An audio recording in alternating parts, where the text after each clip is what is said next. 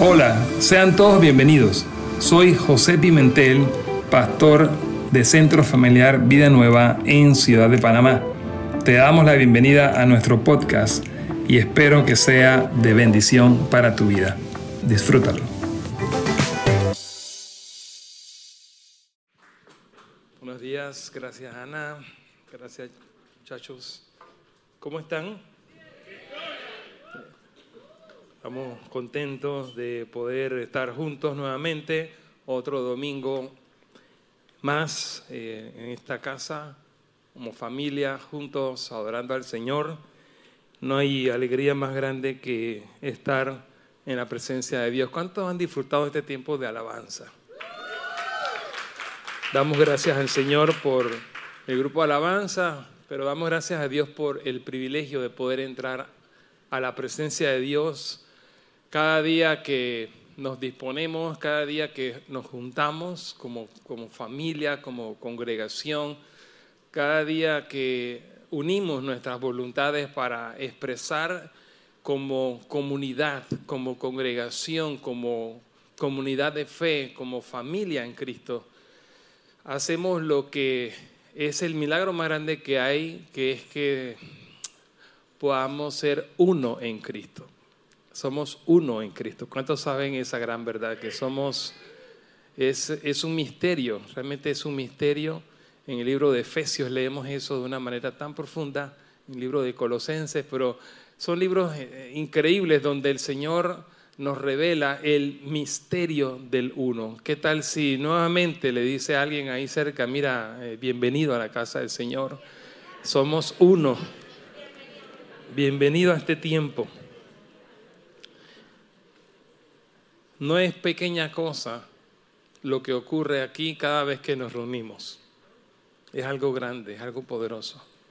Es algo donde el Señor incluso, y creemos firmemente en esto, creemos firmemente de que Dios nos ha llamado a ser la iglesia de la ciudad, a ser iglesia en la ciudad. No es que seamos la, en el sentido de ser mejores de otras iglesias, sino a ser la iglesia que entiende en Cristo su llamado a ser sal y luz en este tiempo, en esta ciudad.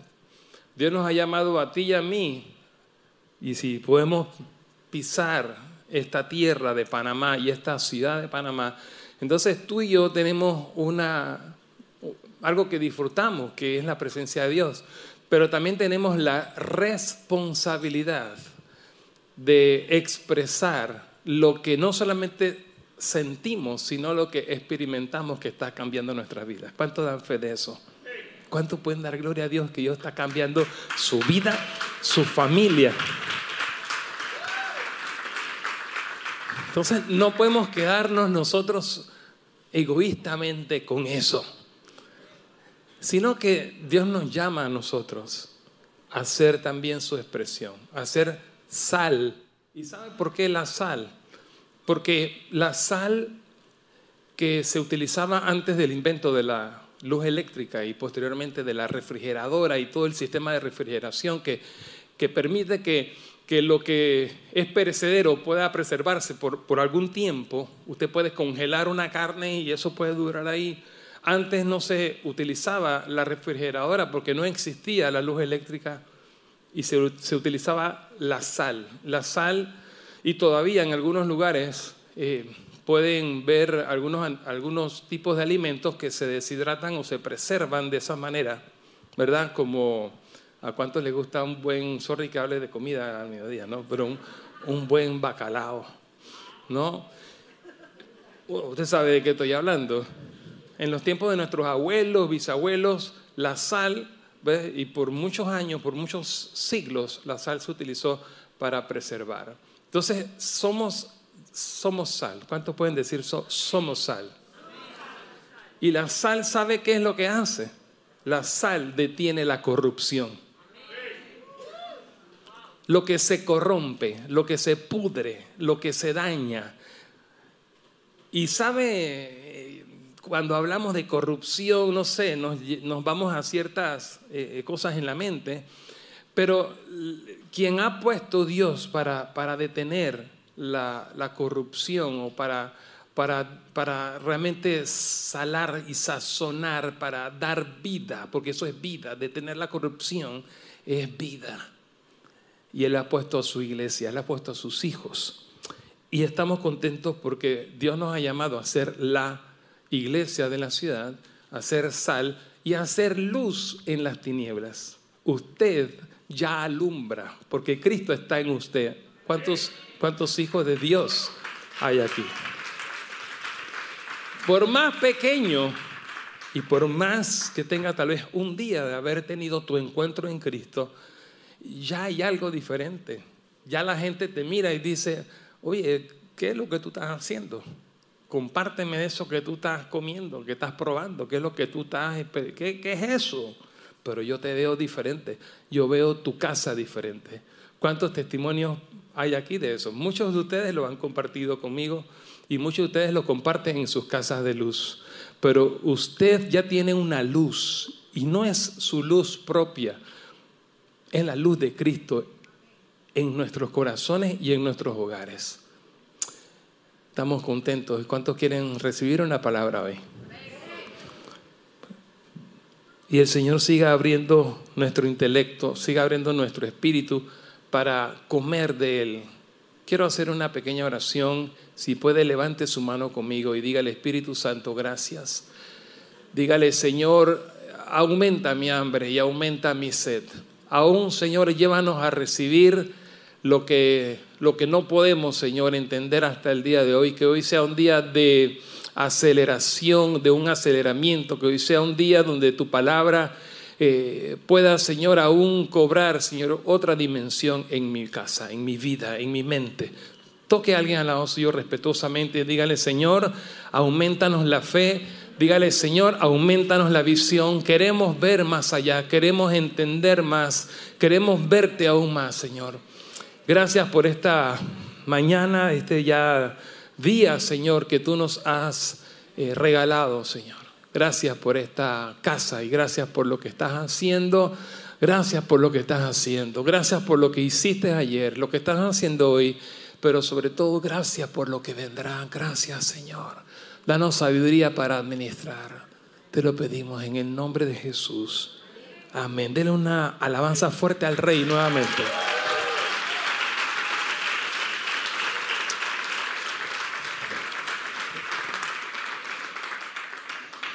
Hemos estado por semanas hablando una palabra. El Espíritu Santo nos viene hablando tanto en Casa de Luz como los domingos. Eh, una palabra que ha sido como rectora por, por esta semana y es volviendo al origen. Dios está construyendo un año 2022 que Dios nos ha dado una palabra para el año que es edificar, año de edificación, ¿qué más? un año de orden y un año de gobierno.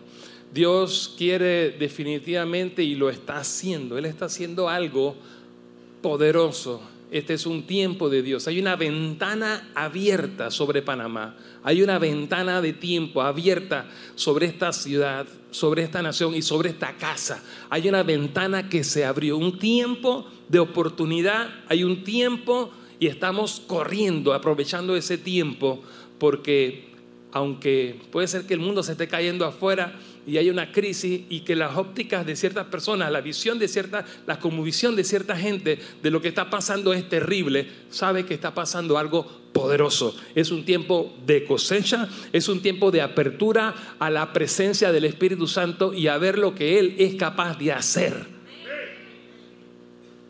No es, no, es, un positivismo enfermizo ni tóxico. Se trata de ver y de creer, de ver, creer y empezar a ver la manifestación del Espíritu Santo, porque sabe que esto se trata de fe. Toque a alguien al lado suyo y dígale, esto es por fe. Esto no es por vista. Esto no es positivismo tóxico. Esto es fe. Entonces Dios nos ha estado dando una palabra necesito ir suave porque necesito enseñar, pero tengo unas ganas como de... Entonces, es, es volver al origen. Diga conmigo, volver al origen. Hemos visto el Edén, hemos visto, mira, y hasta como que es profético ese asunto del jardincito ese. Jamás a mí me interesó una planta y Dios me pone como que una gana de, de, arreglar un jardín. Y después entendí, pero es que el, Señor como que quiere que veamos físicamente cuántos, han cuántos no han visto ese jardín allá abajo. Pues no es gran cosa, pero eso estaba horrible, eso estaba, era un peladero. Entonces ahora está bonito el jardincito. Entonces eso habla del Edén. Dios nos quiere llevar de vuelta al Edén. Dios te quiere llevar de vuelta al origen. Dios te quiere llevar de vuelta a lo que Él planeó y diseñó desde el principio. Suéltale una palabra de fe profética, de una palabra de ánimo a alguien al lado tuyo y dile, el Señor quiere llevarte a ti y a tu casa de vuelta al origen. El Señor te quiere llevar a ti y a tu casa de vuelta a lo que Él planeó originalmente. Jeremías 29 y hay tantas, tantas palabras contundentes en la Biblia que dicen que, que, los planes que tiene el Señor para ti son de bien y no de mal. Y esos son, esos son, esos son los planes, esa, esa es una palabra de Dios para esta nación y para esta casa y para tu casa y para tu vida. Los planes que Dios ha planeado son de bien y no de mal para darte el fin que tú esperas. Dios tiene grandes cosas planeadas y preparadas para ti. ¿Alguien no está creyendo? Entonces en el libro de Esdras hemos visto, wow, un Dios de amor que planeó por años, Él ha planeado en la eternidad porque Dios es atemporal y Él no mide como tú y yo medimos, Él mide desde la eternidad. El hombre nace, crece, se reproduce y muere, y van las generaciones y van y vienen, pero Dios está aquí en la eternidad, en un eterno trono, por eso se le llama a Él en hebreo el eterno, una de las maneras de describir, de llamar a nuestro Dios, y para el Señor, por eso dice que un día es como mil años y mil años es como un día.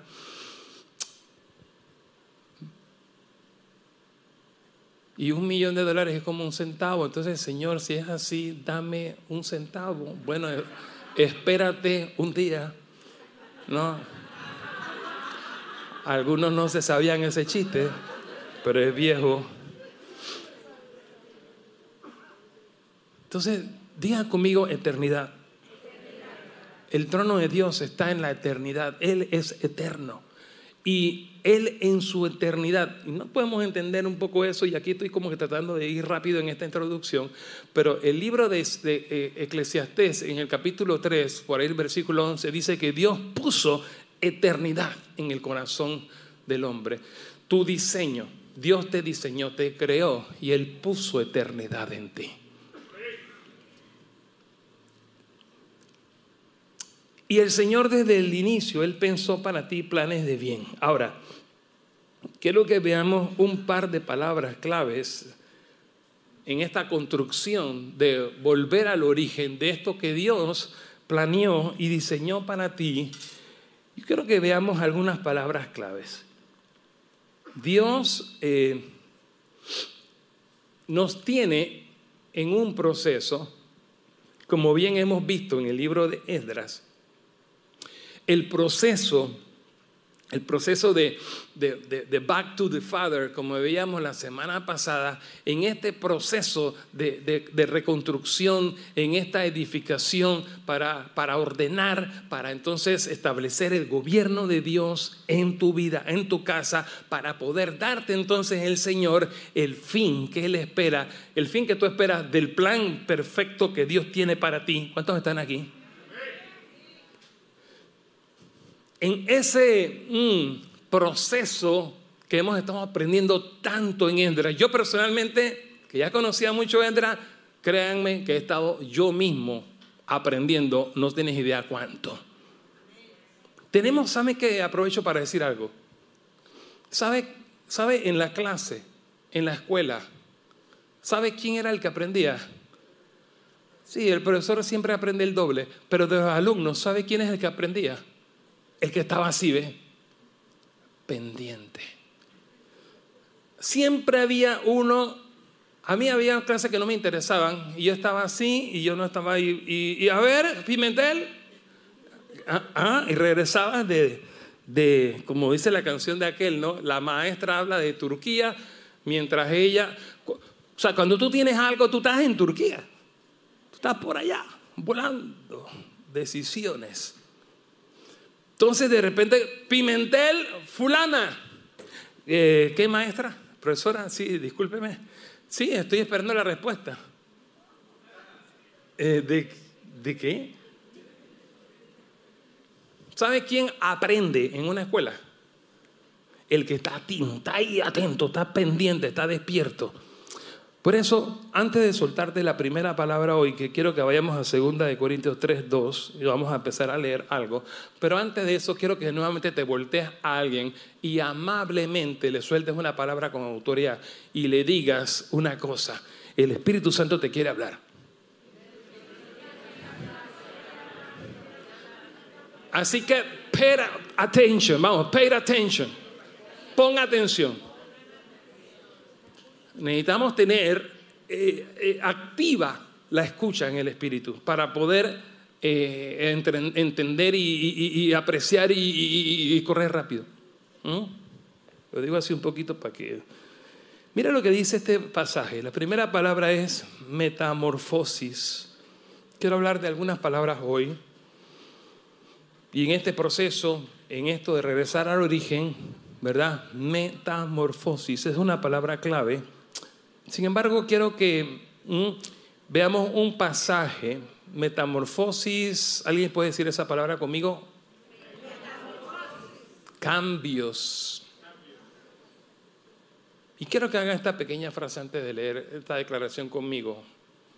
¿Sabe que cuando hablamos de metamorfosis, la idea... Mm, que nos viene a la mente a todo el mundo es un animalito. ¿Cuál es?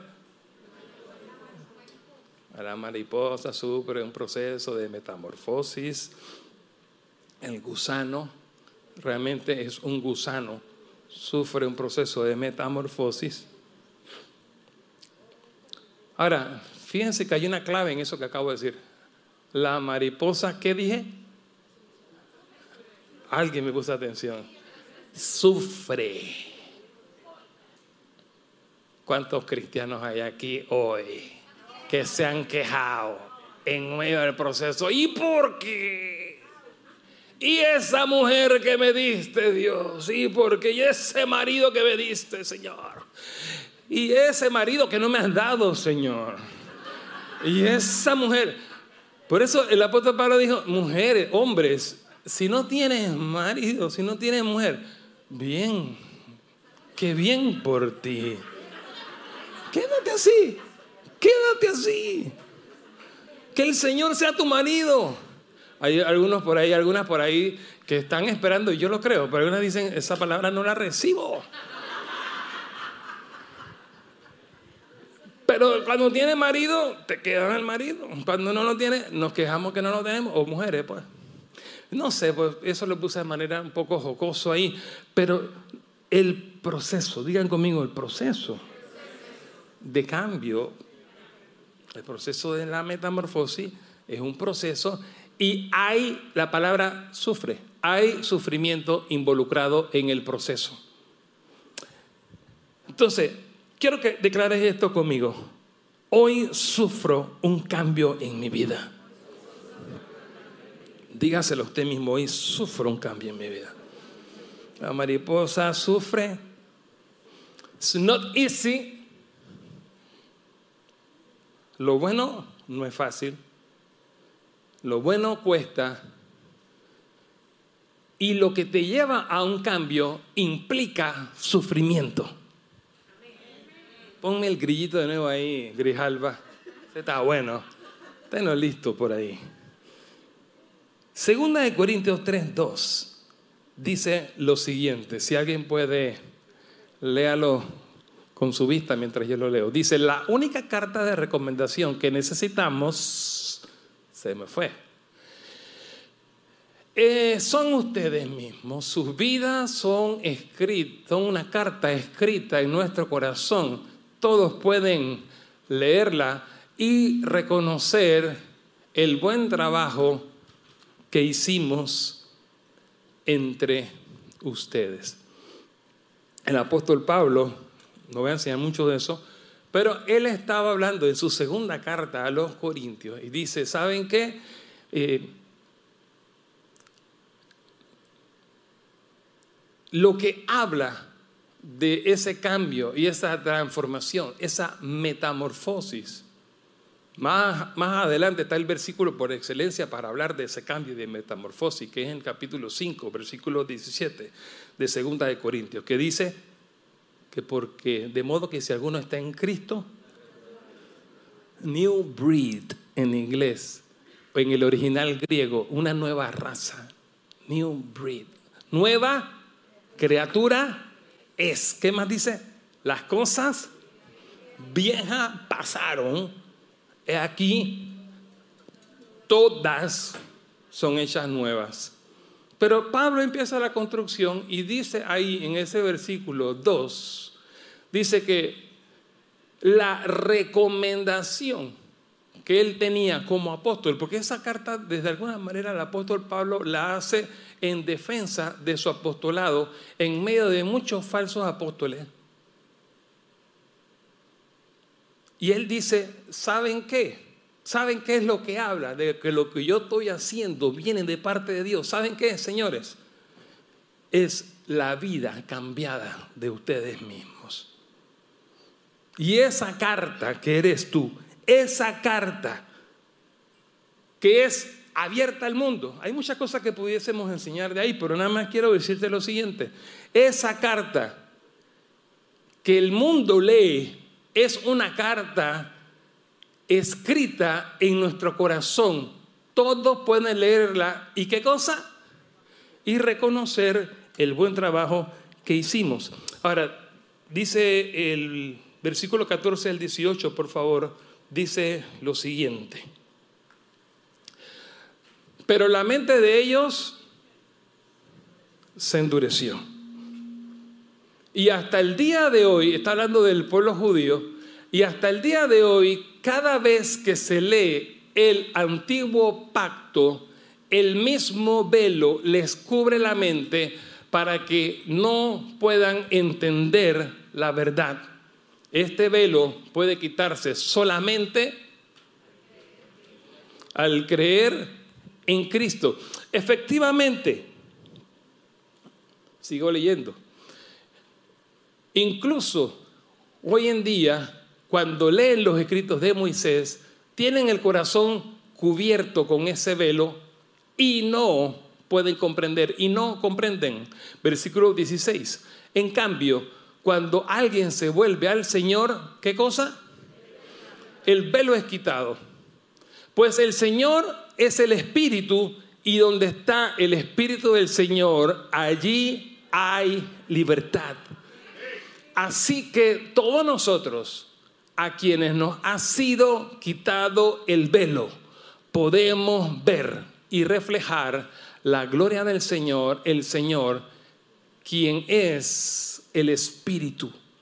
Nos hace más y más parecidos a Él a medida que somos, ¿qué cosa? A medida que somos, ¿qué cosa?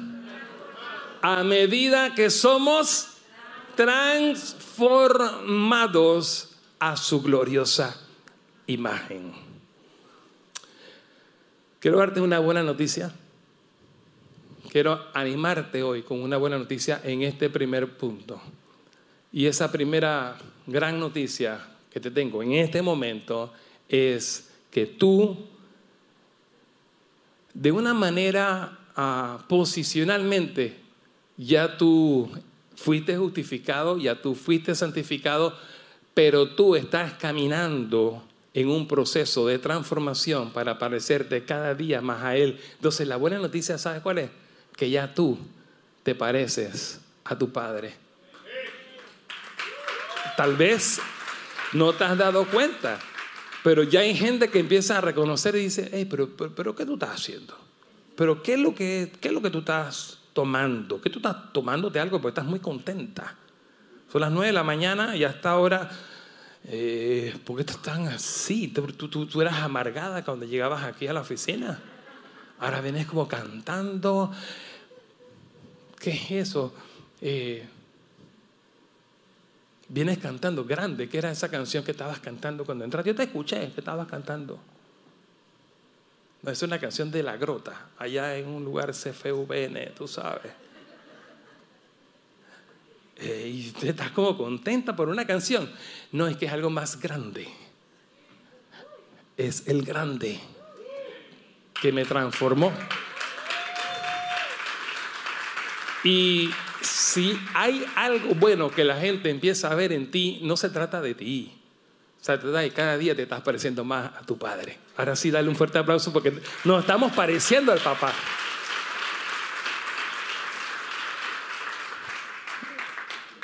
hijo, ¿cómo es? Hijo de tigre. O sea, eh, eh, la gente, la gente lo ve. Ahora, este es un pasaje precioso. Este es un pasaje que habla de cambio, de metamorfosis, habla, habla de lo que Cristo empezó a hacer en ti, de lo que Cristo empezó a hacer en tu casa. Y ese cambio para dolor del el enemigo que te perdió, ese cambio no va a parar. Porque el que comenzó la buena obra en ti, la terminará. ¿Qué tal si tú animas a alguien al lado tuyo y le dices eso? Ese cambio no va a parar, ese proceso no va a parar, ese proceso de transformación que comenzó en ti no va a parar.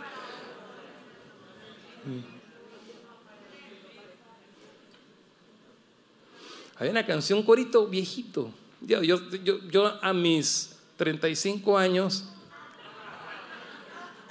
de, de estar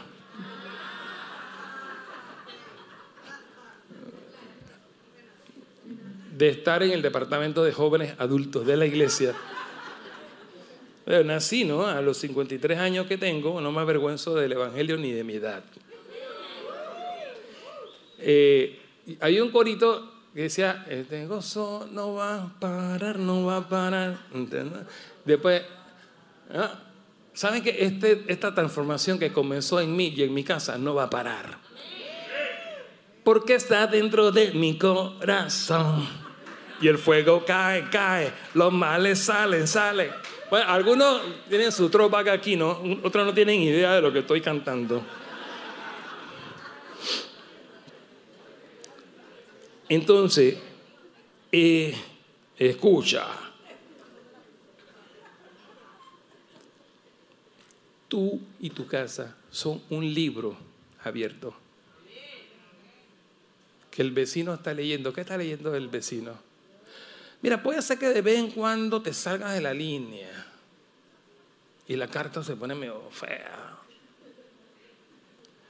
pero no te dejes intimidar. Quiero levantar tus manos, quiero levantar las manos de los hijos de las hijas de Dios hoy en señal de victoria.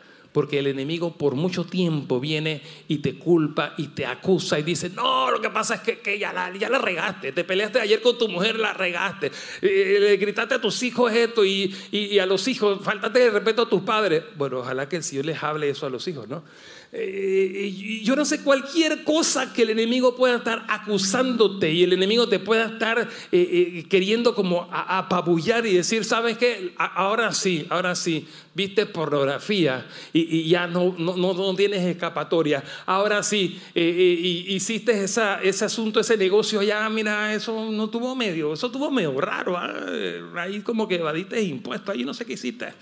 Yo no sé lo que sea que el enemigo quiera acusarte en esta hora, pero la palabra dice que si aún pequé, dice que abogado tengo abogado tengo. Y el Señor siete veces cae justo y siete veces el Señor te levantará. Entonces yo quiero animarte hoy que aunque el enemigo en algún momento haya logrado algo en ti para tirarte al piso, el Señor te levanta. Y eres una carta que se sigue escribiendo. Hay una metamorfosis, un cambio, una transformación que ya el mundo vio. Y como el enemigo te ve, el enemigo tiene temor porque ya tú eres un hijo.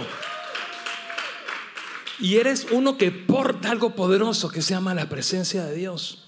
Así que sigue avanzando familia, sigue avanzando. Alguien que anime a alguien a lo y le diga, sigue avanzando y no te detengas. Tú y tu casa, alguien que le diga eso fuerte a alguien, tú y tu casa. Tú y tu casa. Y puede ser que tú estás solo aquí y en tu casa todavía no ha creído nadie, pero sigue creyendo. Tú y tu casa, vamos, alguien que lo crea. Tú y tu casa.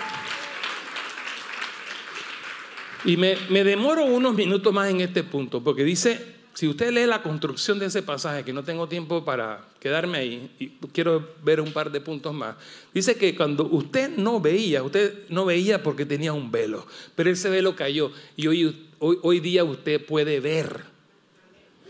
No se, no se impaciente porque el, que tiene al lado suyo, su marido, que todavía no quiere saber, sabe, él no puede ver porque tiene un velo. Sigue orando porque ese velo va a caer tu hija, tu hijo, que, están en contra y que no quieren creer y que dicen, soy ateo. Eso que tú estás diciendo, ¿qué es eso? Eso no es verdad, eso no existe. La Biblia fue hecha por hombres. Él todavía tiene un velo. Sigue obrando, sigue creyendo, sigue creyendo que la transformación, que lo que comenzó en ti, la buena obra, Él la terminará. Y que tú y tu casa, alguien puede creer que ese hermano incrédulo que todavía no cree, va a venir a los pies del Señor y también lo va a alabar. Usted tiene promesa. Si alguien no cree, dele alabanza al Señor.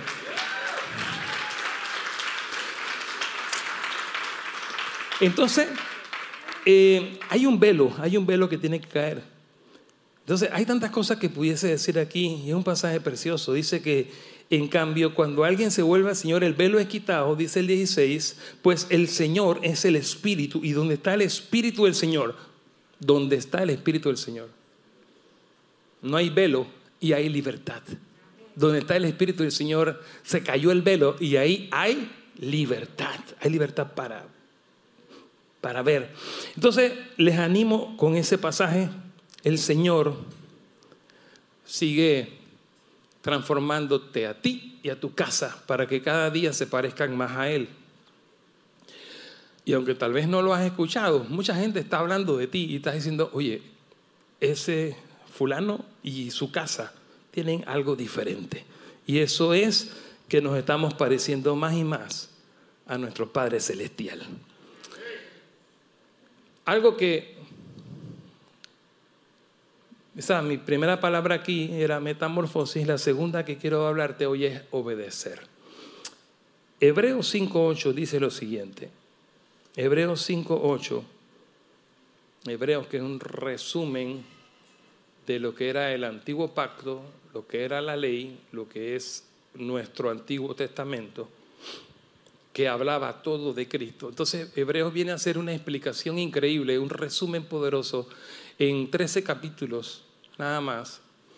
Y miren este versículo tan tremendo que, que dice en Hebreos 5.8.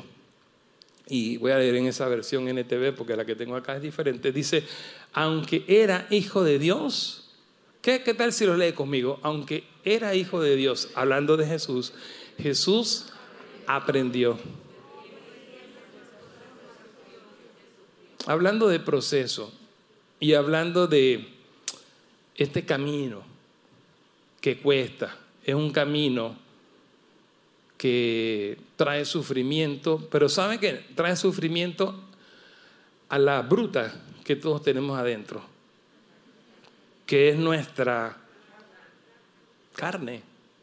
Entonces a, tu carne le cuesta y, sufre, entonces no, le gusta, se queja y va, va siempre a, estar ahí como, como cuando usted le, pone al caballo las riendas para, para, domarlo. Eh, él va a sufrir, él se va a quejar o no le va a gustar, pero es necesario. Entonces Jesús aprendió. Nada más y nada menos. No te estoy hablando de cualquiera, te estoy hablando del, mejor, te estoy hablando del que siendo Dios se humilló y, se despojó de ser igual a Dios y, tomó forma de siervo, dice la palabra, forma de hombre. Y Jesús pasó por lo que pasó en cada área para enseñarnos a ti y a mí, a lo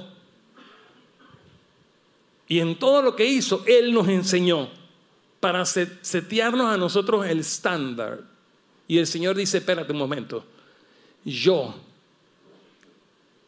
voy a aprender para que tú sigas mi ejemplo a obedecer. Y dice la palabra de Dios que Jesús aprendió la obediencia, aunque era el Hijo mismo de Dios y era Dios. Él aprendió y obedeció.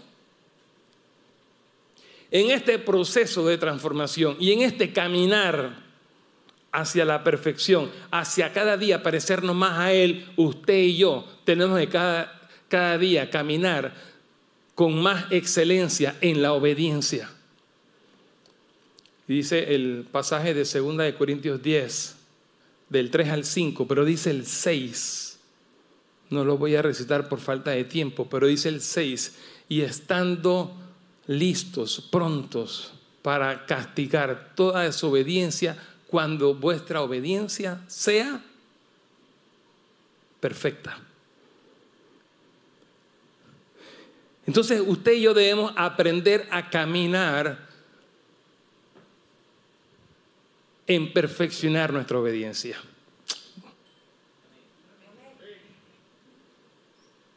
Quiero animarte también con esta palabra. La primera, el primer eh, ánimo es que el Señor no se, no se va a detener en ese proceso de transformarte para que cada día te parezcas más a Él. La segunda es que el Señor también quiere enseñarnos cada día una mayor precisión en nuestra obediencia. Hola, el grillito, Carlos Grijalba, porfa, ahorita, right now.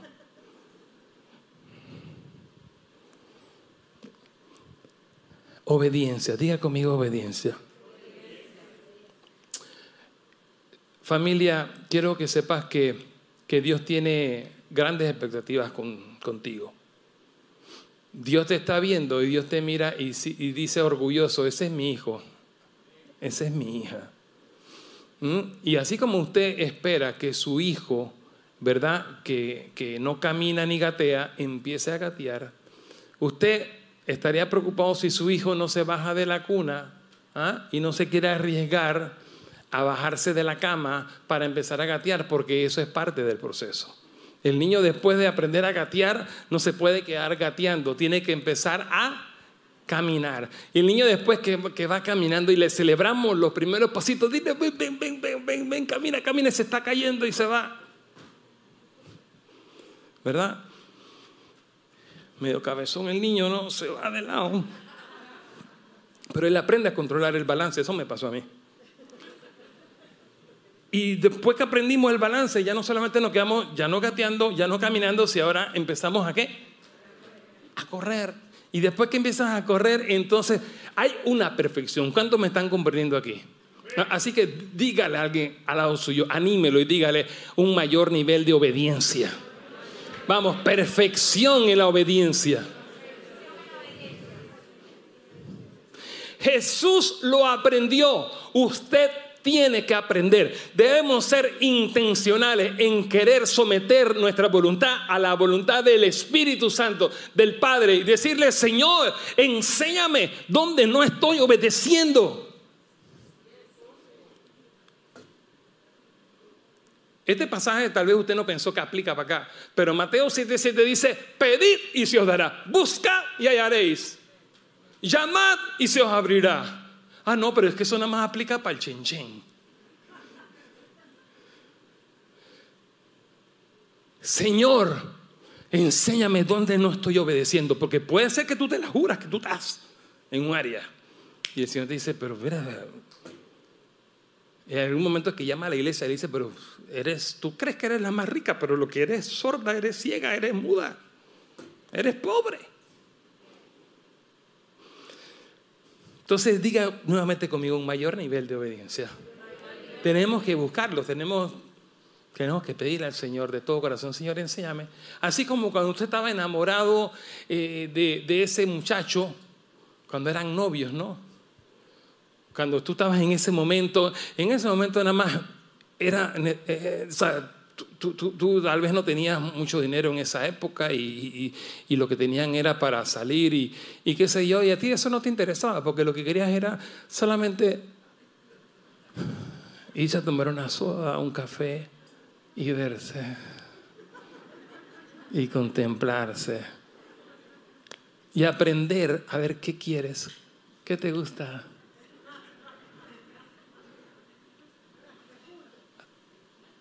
Y aprender a agradarle. Tal vez la palabra obediencia suena un poco bossy, suena un poco como fuerte y suena como muy militar. Pero, ¿cómo cada día agradamos más al Padre? No sé si alguien me está captando este punto. Entonces, necesitamos contemplarlo. Señor, ¿qué, es lo que tú quieres, Señor? ¿Cómo, tú quieres esto? ¿Cómo, ¿Cómo tú quieres? ¿Qué es lo que te agrada? ¿Qué te agrada? ¿Qué te agrada? Por eso aquí nos gastamos ese tiempo en la alabanza, 45, 50 minutos, una hora aquí, alabamos al Señor porque entendemos que al Padre, el Padre se goza con la alabanza de su pueblo. Al Padre le gusta que le cantemos, que le alabemos, que le digamos qué hermoso eres, Señor. Entonces diga conmigo un mayor nivel de alabanza, un mayor nivel de obediencia y alabanza van de la mano. Y cuando hablamos de Esdras, hablamos de la alabanza, restauración de la alabanza, restauración de la adoración. Pero es que a Dios le agrada que le obedezcamos, a Él le agrada que le adoremos. Son sinónimos. Hola. Quiero que vayamos a Filipenses, por favor. 1.21, pasaje bien famoso, donde Pablo dice lo siguiente. Para mí, Él vivir. Para mí, vivir significa vivir para Cristo. Y morir es aún mejor. Filipenses 1:21 en NTV. Porque para mí el morir es Cristo y el vivir es ganancia. ¿Qué significa morir? Morir para vivir. Dice literalmente que es ganancia en Reina Valera del 60. Entonces, si nos vamos a la mariposa, si, recordamos el gusano y la mariposa, el gusano sufre ese, ese proceso de transformación o metamorfosis y él literalmente él se va y se pone en un lugar y él muere. Literalmente el gusano muere, muere a su vida para que pueda renacer en la otra vida. Y esto es un poco complejo y no quiero hablar ni de ciencia ni de detenerme mucho ahí. Nada más quiero, quiero que veamos lo que dice Filipenses 1.6, porque para mí el, el morir, el vivir en Cristo y el morir es ganancia, es aún mejor. Entonces, cuando hablamos de obedecer y de obedecer con mayor excelencia, cuando hablamos de adorarlo y adorarlo con mayor excelencia, tenemos que hablar de morir una palabra que no voy a escuchar muchos amenes posiblemente esa palabra. Pero morir es morir a tu yo, a tu ego, morir a la carne bruta. Este es lo que yo quisiera. ¿Yo qué quisiera hacer en este momento? Bueno, quisiera no hacer nada. Yo le voy a dar un ejemplo. Usted muere a muchas cosas y usted no se da cuenta que usted está muriendo. El lunes a las 7 de la mañana, ¿a cuánto le gustaría quedarse en la cama? Bien rico con su aire ahí, bien rico, bien frío, bien arropado y se está lloviendo afuera, aún mejor. Pero usted muere a eso porque usted sabe que usted tiene que ir o para la escuela a llevar a sus hijos o tiene que ir para la oficina y usted agarra y apaga ese aire y se baña y se viste y se va. ¿Por qué? Porque usted en su madurez como adulto, usted sabe que usted no puede hacer lo que usted le da la gana todo el tiempo, sino que usted tiene que hacer este sacrificio o usted tiene que hacer esto que usted no quisiera, pero you have to do it. ¿Aló? Usted tiene que morir a eso.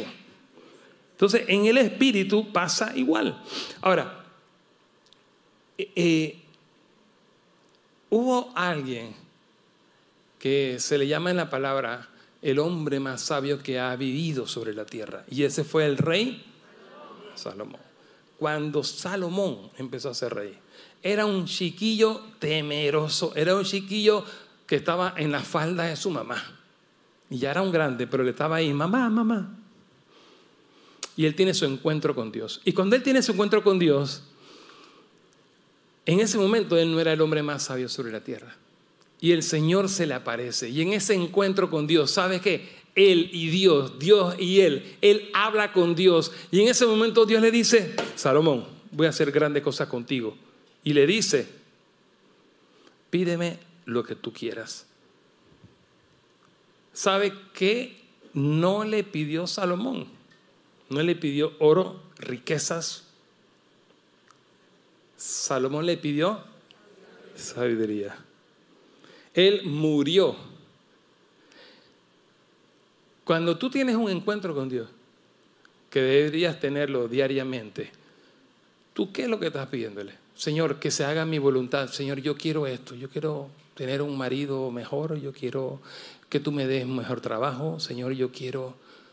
¿Cómo es tu oración con Dios? ¿Cuál es tu petición con Dios? ¿O estás pidiéndole, Señor, dame lo que tú quieres para mí? Miren, lo que quiero enseñarte en este breve tiempo es que morir, morir implica que no se haga, cuando el Señor da la oración ejemplo en el Padre Nuestro, Él dice que no se haga mi, mi, mi, mi, mi. Tenemos que, tienes, tienes que crecer, tienes que crecer en obediencia, tienes que transicionar de ser un hijo de Dios, un cristiano, una hija de Dios, una cristiana oveja. Y todo es dame, bendíceme. Sino, Señor, ¿qué es? Obviamente Él te quiere dar y Él te quiere bendecir. Pero, Señor, ¿qué es lo que tú consideras que es una bendición para mí en este momento? Señor, ¿qué es lo que tú quieres darme en este momento? Salomón le dice, Señor, ¿Qué es lo que tú quieres para mí? Yo te aseguro que Salomón, a él no se le ocurrió simplemente pedir sabiduría como tal vez nosotros hemos entendido que fue la oración que él pidió.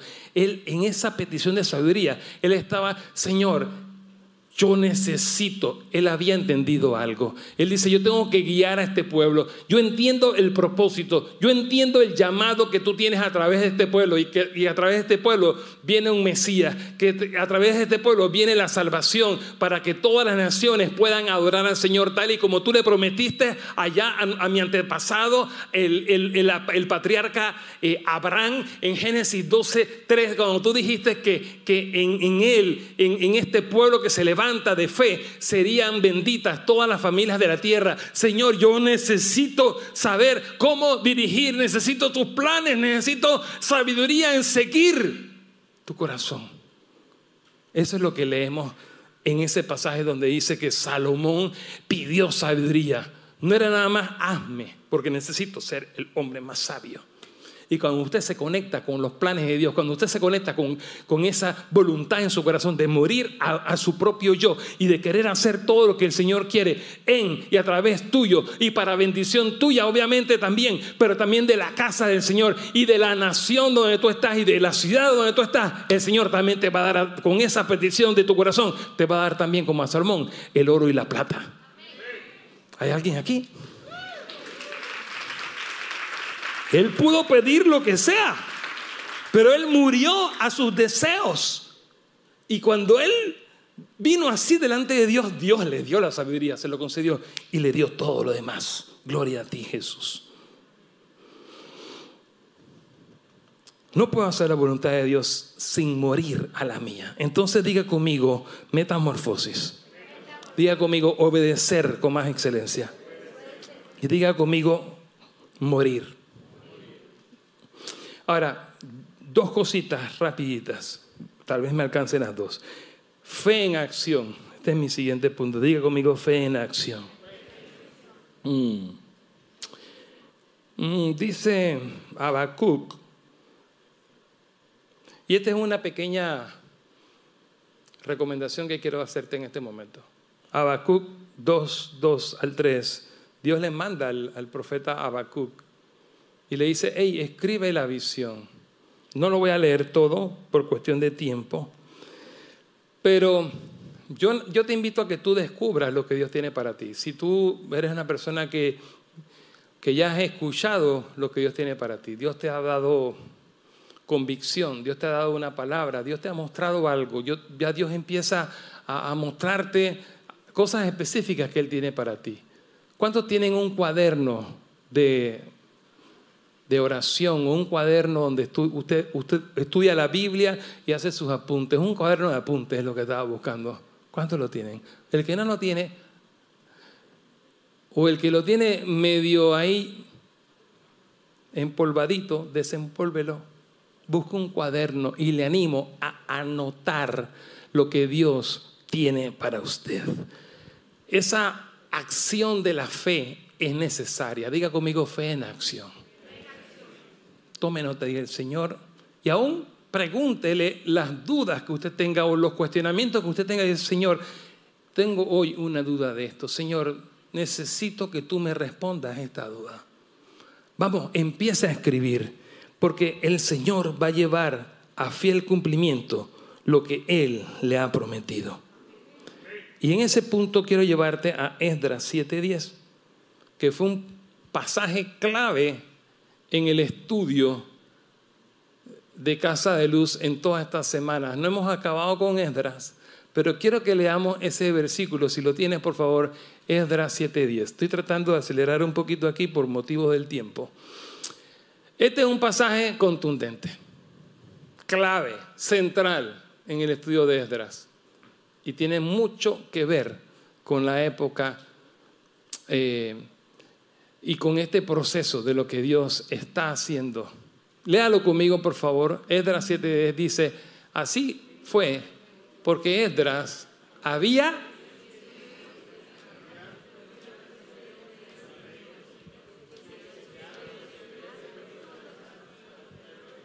Bien, así fue porque Esdras había qué cosa? Esdras había decidido. Es una decisión. ¿Qué había decidido Esdras?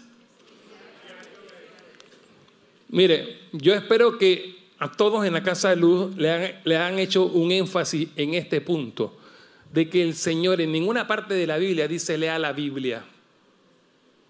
Lee la Biblia. Antes había unas calcomanías, lee la Biblia en el bumper del carro. Lee la Biblia. Eh, leer la Biblia es para cualquier intelectual. ¿Tú quieres leer la Biblia? Ah, agárrala, léela ahí cuando estés esperando en el waiting room de un lugar, ahí estás esperando ahí, en una salita, como cualquier revista. Eso es leer algo, leer un periódico, leer pero la Biblia, el Señor nos manda a escudriñarla. ¿Y qué es escudriñarla? Como usted está buscando. Este ejemplo que le voy a poner es bien feo. Pero hubo una época que en Panamá, como en los 70, 80, hubo como una epidemia de piojo. Yo sé que nadie aquí le pasó eso. En algunas escuelas pasó. Entonces, usted no, usted no busca un, un piojo, perdónenme, era un ejemplo bien feo. Pero usted no busca un piojo o una liendra así como que a la vista, de que no, aquí no hay nada. No, no, era como los monitos, ¿no? Ustedes los monitos que están sobre el monito, están buscando. Bueno, familia, escudriña la escritura, busca como si estuvieras buscando un tesoro. Usted no busca un tesoro, usted ha visto a la gente que, que, anda buscando, cazando tesoros. Esa gente no está así, pasando por los mares y dice, no, aquí no hay nada. No, están ahí viendo lo que tienen cosa de metal, detector de metal. ellos están haciendo una búsqueda minuciosa, exhaustiva. Están yéndose a ver a dónde está. Lo que están viendo si hay oro en un río. Están viendo pedacito por pedacito de la tierra. Están, están quitando. No sé si alguien me capta el punto. No es pasa y lee, sino escudriñar. Dígale que está lo suyo. Estudiar, escudriñar Dice, nuevamente regresando al versículo que estamos, ahí hay un llamado de un BMW X3, placa, te estoy ayudando. Ponme de nuevo Edra, por favor. Edra 7 dice que Edra había decidido estudiar. Hola.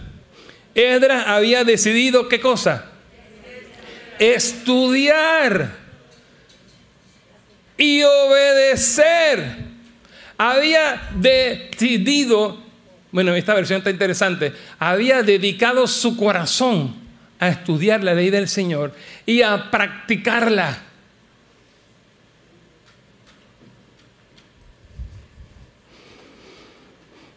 Hmm. Yo necesito decirte esto, familia. Haz crecer, haz expandir tu fe. Es intencional, es una decisión. It's your call. Es tu decisión. Haz crecer y expandir tu fe. Yo creo por familias que se levantan cada día más en entendimiento de lo que Dios está haciendo, la metamorfosis, la transformación, para, día, para cada día parecernos más a Él, a obedecer con más excelencia, morir. Pero hay un llamado de, de acción en la fe. Las obras son importantes porque hablan de lo que ya tú dices creer. Sí son importantes las obras. Sí tiene que verse la barriga de la embarazada. Si no, te están diciendo una cosa que no es cierta. Que estoy embarazada. Posiblemente, si pasan tres meses y no has visto la barriga, ella no está embarazada. No sé si alguien me puede seguir el ejemplo ese. Pero diga conmigo fe en acción yo creo que el Señor quiere expandir tu fe, quiere llevarte y quiere llevar a esta casa. Yo creo firmemente, acabamos de, terminar la semana pasada una de las mejores materias que hemos dado en el CEAP. Y se llama Edificados en la Santísima Fe. Una clase sumamente poderosa, para mí lo fue. Y yo creo que el Señor está llamando a esta casa a expandir su fe. Quiero decirlo de nuevo. Cuando hablo de esta casa, estoy hablando de tu vida y estoy hablando de tu familia. Y creo que el Señor te está por mostrar las mayores cosas que tú has visto en tu vida. Alguien que lo crea. Expande tu fe. Levanta tu mano y cierra tus ojos un momento conmigo. Dígale, Señor, expande mi fe.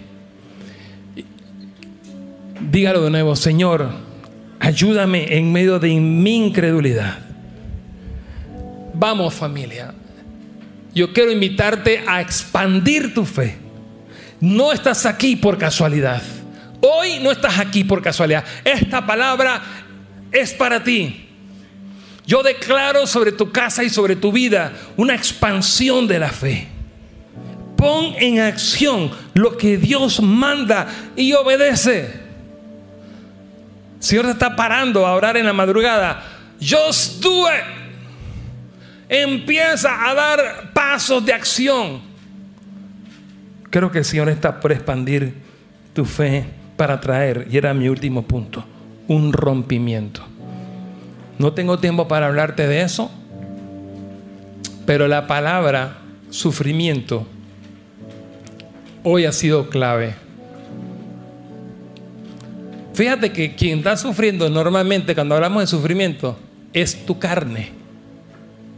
Como tu carne es bruta, perdóneme, no la suya nada más, la mía es más bruta que la de cualquiera. Pero nuestra carne es bruta. Hola. Ella lee, como es bruta, ella lee mal. Entonces dice, ay, ay, ay, ay. Pero es el proceso. Aprendamos a leer con los lentes de Cristo y leamos que ese proceso, breve tribulación, esa breve tribulación, porque si miramos con el hombre interior, sabemos que esa tribulación que estoy experimentando, esa, esa mujer que le falta transformación, ese marido que le falta transformación, eso es una breve tribulación, porque ese, ese hombre y esa mujer, hablar de una pareja, que sigue experimentando, no importa si tiene 15, 20, 25 años, 30 años de matrimonio, sigue experimentando momentos donde uno y el otro son. Son aquella lija que Dios sigue usando en el proceso. Estoy usando el ejemplo del matrimonio porque es de lo más íntimo y donde hay más amor. Hola.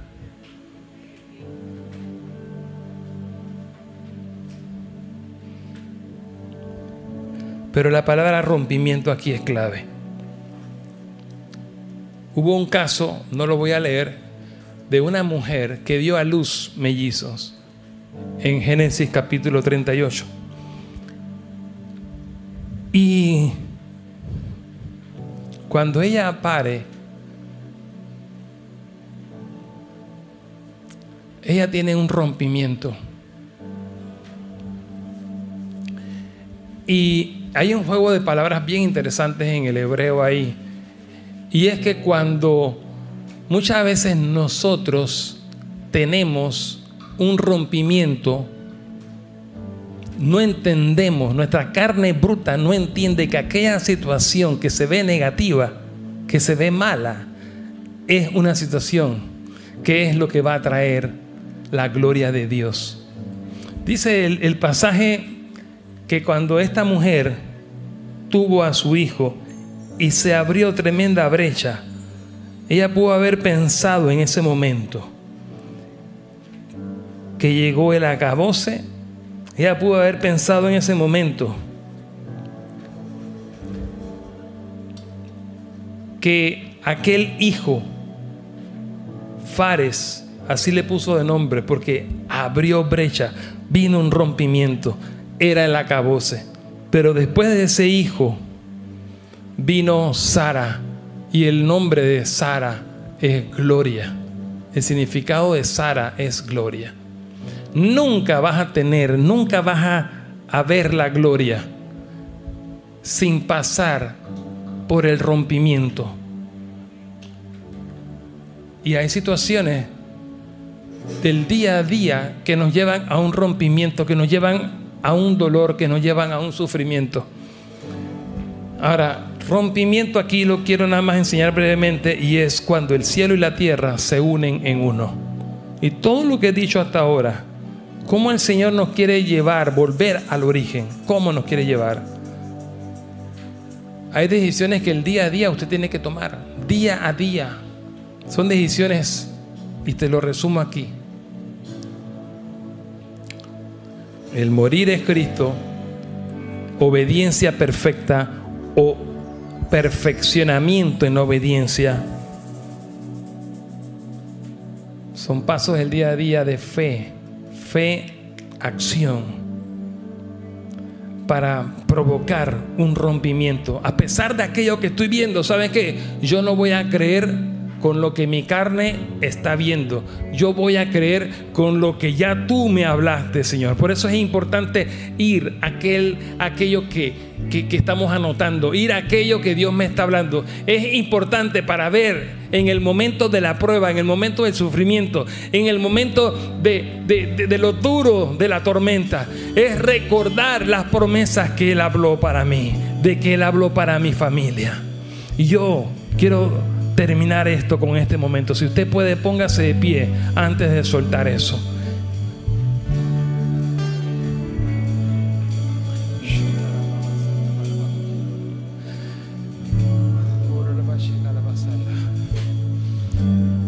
Dios tiene grandes cosas para ti. ¿Cuántos pueden creerlo? Para ti y para tu casa. Las mayores cosas.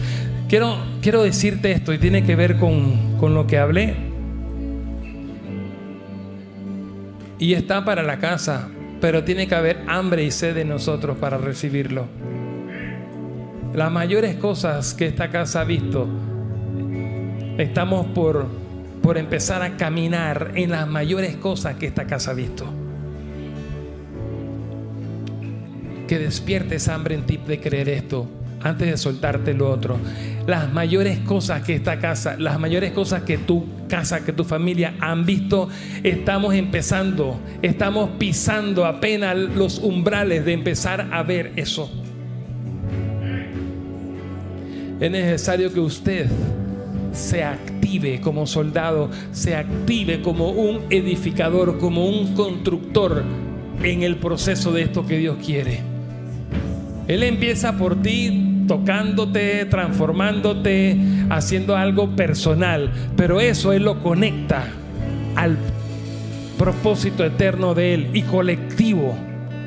Por eso es que eres importante. Aquí no hay soldadito raso por ahí, porque ningún hijo del rey de reyes y señores señores es soldadito raso. Todos somos príncipes y princesas del rey de reyes y señores señores. Por eso lo que él comenzó en ti no es pequeño, lo que él comenzó en ti y en tu casa no puedes dejar que pierda valor. No dejes de creer lo que él comenzó.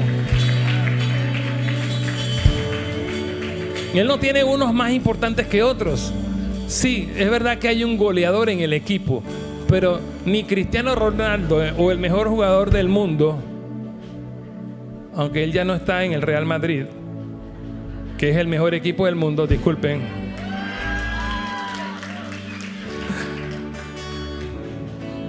Ni el mejor goleador del mundo, ahora sí en serio, puede ganar sin su equipo. Estamos acostumbrados a una época donde nada más se resaltan a los Messi y a los cristianos.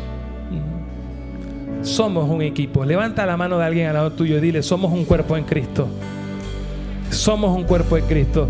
Yo necesito que esta casa entienda esto. Una mayor expansión de la fe. La fe fe que se expande. Yo quiero creer por cada casa de luz. Yo quiero creer por cada familia. Hay un llamado a que usted entienda esto, lo crea.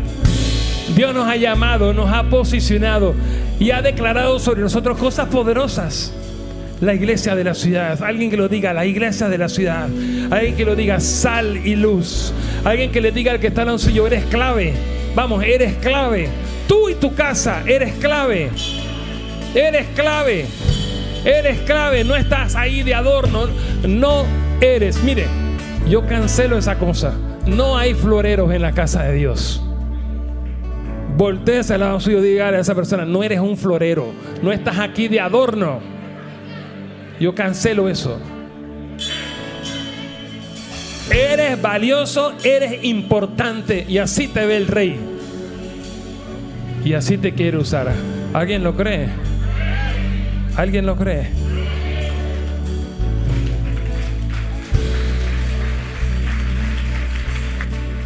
Así es. Así es. Así es. Gracias Padre. Gracias Señor. Gracias por permitirnos estar en esta atmósfera. Una atmósfera de adoración, de alabanza de tu nombre. Como bien dice José, aquí no hay floreros. Aquí no hay floreros, pero sí hay una sola flor y es Cristo Jesús es Cristo Jesús. Y de alguna manera tú y yo somos los recipientes para que su rostro sea visto. Y donde Él posa, no hay nada, pero nada malo, nada fuera de lugar. Donde Él entra, todo es transformado. Y donde Él reina, lo único que va a abundar son ríos de agua viva. Es gozo, es alegría, es propósito, es vida en abundancia. Para eso estamos. Gracias, Señor. Bendito sea tu nombre. Gracias. Gracias, Señor. Gracias, Señor. Gracias, Señor. Vamos a terminar con adoración, pero, pero levante sus manos conmigo, que quiero declarar una bendición sobre tu vida, sobre tu casa, sobre ti y este proceso. Padre, gracias. Gracias por tus hijos y tus hijas. Gracias por cada hogar. Gracias por cada familia aquí representada. Gracias por los que tú has llamado, por los que ya te han conocido, por los que están conociéndote, los que, Señor, están por cada día ser sorprendidos por tu poder, por tus milagros, por tus maravillas. Gracias porque tú eres un Dios. Eres un Dios Eres un Dios único, no hay otro como tú. Tú eres un Dios real, eres un Dios que se manifiesta. Yo te pido en este momento, Señor, que toda situación que alguien ha traído aquí, toda carga, Padre, yo sé que no hay ningún tipo de casualidades, no hay coincidencias. No hay coincidencias, no hay casualidades. Cada uno de los que está aquí, Señor, tiene un propósito con estar aquí. Tú los has traído aquí con un propósito. Padre, gracias porque tú estás aquí hoy bendiciendo cada corazón. Espíritu Santo, toca cada vida, toca cada persona. Tú los conoces por nombre y apellido.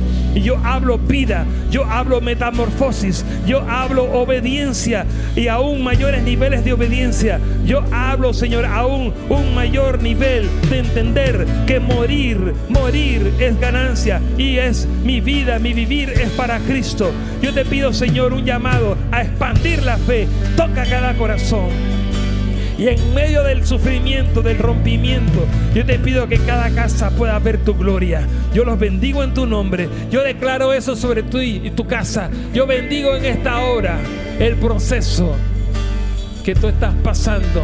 Y pido al Señor que te fortalezca en esta hora. Pido al Señor que te toque y te bendiga. Tal vez por cuestiones de logística y del momento que seguimos viviendo, no, no hago un llamado.